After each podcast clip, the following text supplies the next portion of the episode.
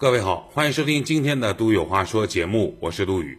提醒各位，收听我们节目的同时，欢迎关注我们的微信公众账号“杜宇有话说”。同时，本节目在蜻蜓 FM 和考拉 FM 进行同步的呃在线的播放，您可以通过两款软件进行在线的收听、下载、回听等等啊。今天想跟各位聊个新闻话题，叫做麻将到底是赌博还是娱乐？成都市民打五元麻将被拘十五日一案有了新的进展。六月二十二号，当事人王冰如收到了成都市邯郸区人民法院作出的判决，法院判令成都市公安局温江分局。于判决生效之日起三十日内，向王冰如赔偿四千七百三十九点一元，并向其赔礼道歉。以上新闻来自于六月二十三号红网的报道。成都啊，是一个特别好的地方啊，四川省的省会。那么。除了火锅，除了公园，除了大熊猫之外，成都人的乐观、开朗、豁达，这两年也被大众所熟知。比如说，我去成都的时候，私底下啊，成都的朋友们跟我开玩笑说，呃，当年汶川大地震的时候，因为成成都可以明显感觉到震感嘛，但是从这个汶川地震的时候，就能明显感觉到成都人的呃乐观和豁达。除了支援灾区的志愿者之外，也牵动着成都人民的心。但是呢，有很多成都人民是什么呢？就是在汶川地震之后，突然人生观、价值观发生了巨大的改变。就以前舍不得吃、舍不得穿、舍不得花，都把钱拿出来进行消费。当时还流行一句顺口溜，在成都当地叫做“汶川人民在余震中等待吃喝，成都人民在吃喝中等待余震”。啊，就是这种表明成都人的乐观豁达的心性，也不知道是为什么，我没来得及做功课。就是四川成都一带的老百姓似乎对于麻将有一种特别特别的感情，甚至川航的这个空姐都开玩笑说，就我们坐川航的飞机，川航空姐可都开玩笑说，飞机路过成都上空的时候，大家可以听一听。能不能听到成都人民的麻将声啊？所以你可以想象，麻将在成都人民这个日常娱乐生活当中的重要的程度。那么今天我们说的这个案子呢，不大，但是呢，这个很重要，因为他一路打打打打打，这个案子呃初审再审，一路打到了最高人民法院。事情是怎么回事呢？我们要说到八年以前。二零一一年八月十九号下午，成都的女子王冰如和两个朋友在温江杨柳东路上的金海岸茶楼内打麻将。他们打的是成都当地的特色麻将，叫“血战到底”，五块钱每局，最多一局赢不过二十块钱。但是三个小时之后，公安机关将这打麻将的四人抓获。王冰如被拘留十五日，罚款一千块钱；另外两个人分别被行政拘留十二日，罚款五百元。可是呢，这个拘留了十五日，罚了一千块钱的王冰如特别不愿意愿赌服输，于是将成都市温江区公安分局告上了法庭。几经辗转，也是经过了几年的辗转。案子一路打到了最高人民法院。二零一五年一月份，最高人民法院作出了裁定，指令四川省四川省高级人民法院再次审理此案。四川省高院作出了再审的决定，撤销一审、二审法院的判决，同时撤销行政处罚。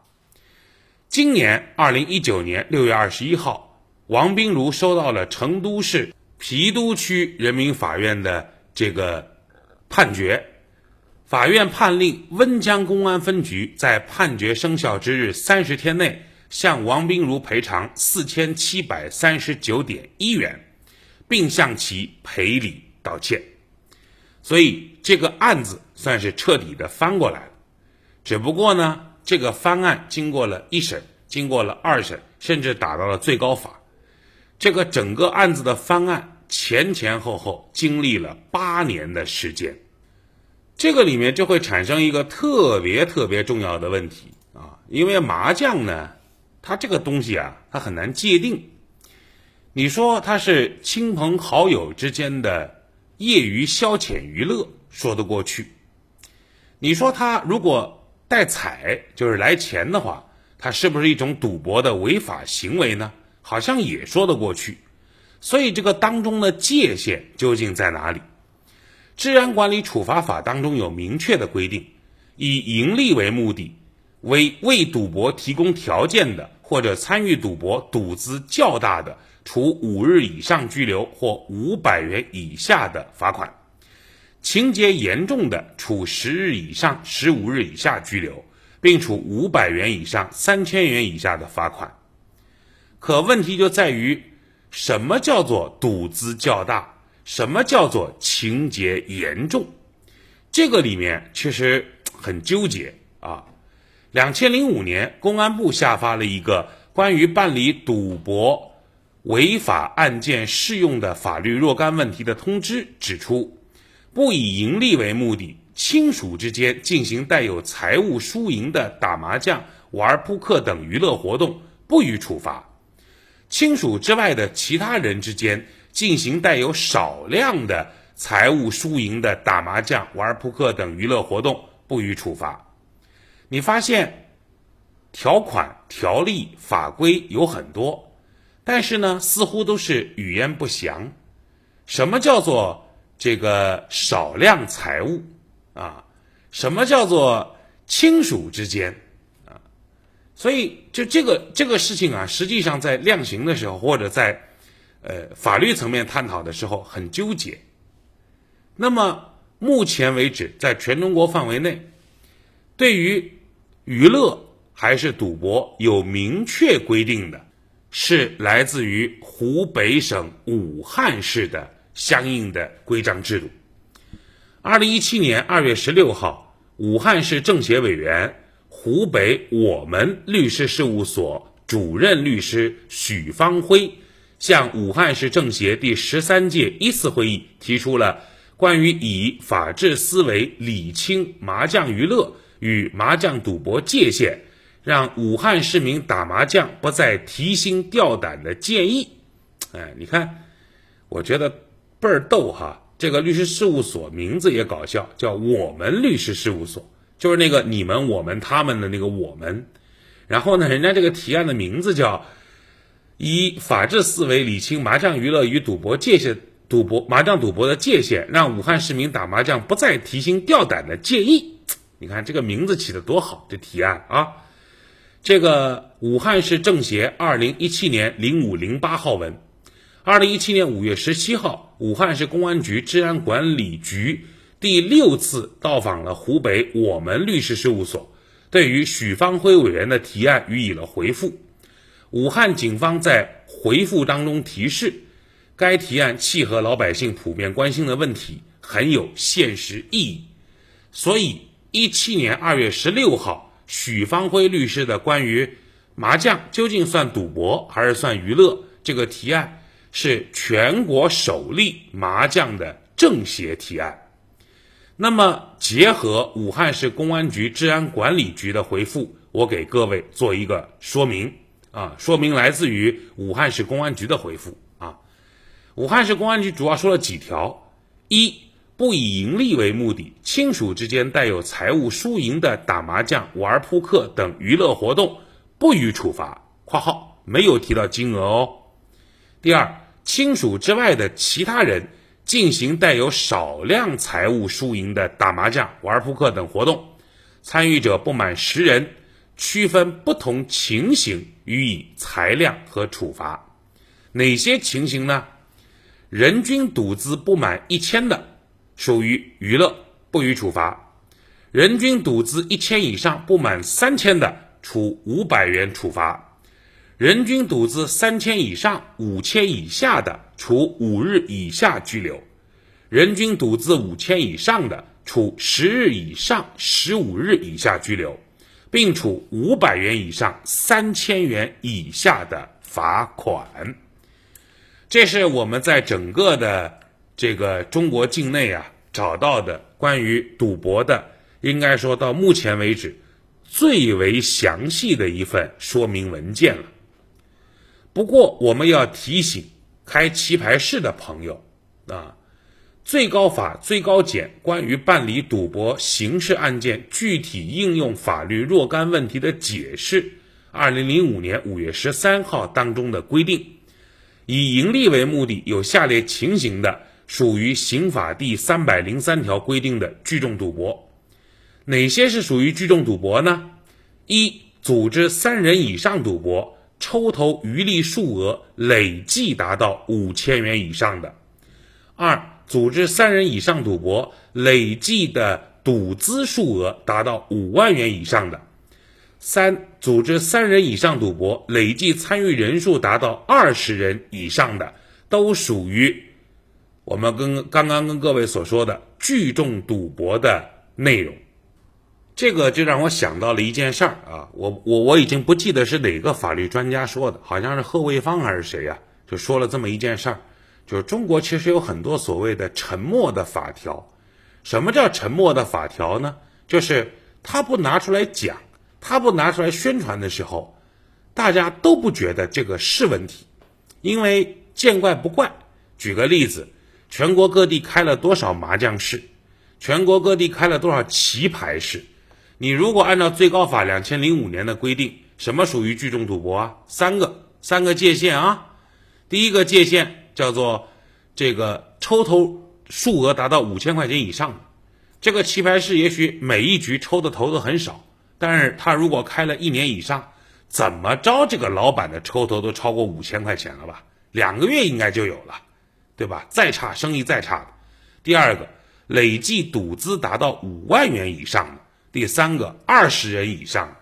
这就算聚众赌博了。严格意义上来说，全国所有的我们见怪不怪、司空见惯的棋牌室，他的老板都应该符合聚众赌博罪的这个最高法的解释。但是全国各地的棋牌室还是到处都是啊，所以你看，这就叫沉默的法条。没有人把这个法条拿出来说事儿的时候，大家都很习惯棋牌室吧，开个麻将室嘛，也挣不了几个钱，最多也就是算是。挣点零花钱，但是如果他严格的按照这个法条的规定去抓你、去审你、去判你的时候，你又反而够上了聚众赌博的这个界限，所以这个就叫沉默的法条。平时不吱声，大家见怪不怪、司空见惯，但是真的要拿这个法条办你的时候，你会发现，诶，他真的能从犄角旮旯里翻出某一个条款、某一个条例，证明你的确有罪。但是这个罪真的有那么重吗？或者这个罪真的有那么这个这个我们所想象的那么严重吗？这个恐怕和我们实际的感受还是有巨大的差距的啊！但不管怎么说，这起沸沸扬扬的五块钱麻将案，经过最高法打回重审之后的这个最新的判决结果，应该是符合大大家的认知。和符合民心所向的。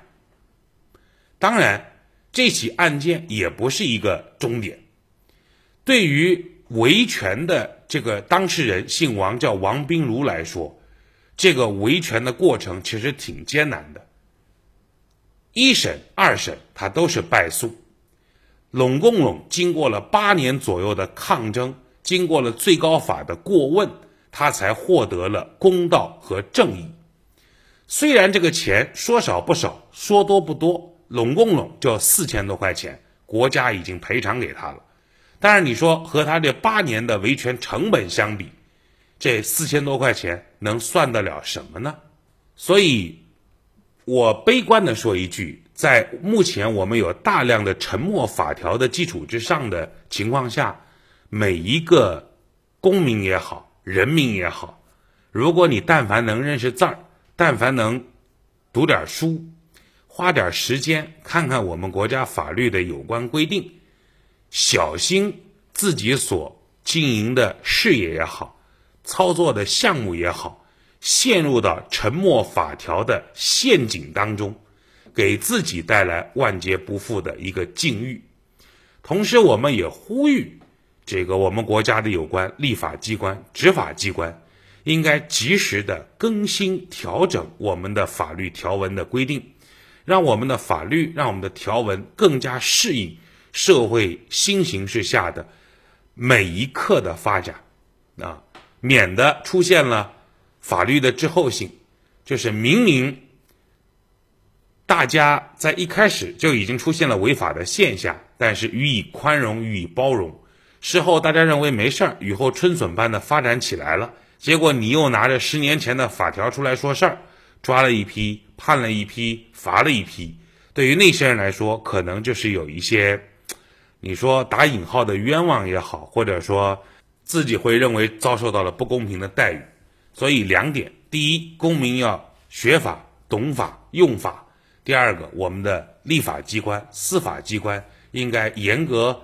审核、审时度势。做出最符合时代选择的判决也好，或者说是结果也好，我们不放过一个坏人，但是呢，也别冤枉一个好人。今天杜宇有话说，就说这么多。更多内容，欢迎关注微信公众号“杜宇有话说”。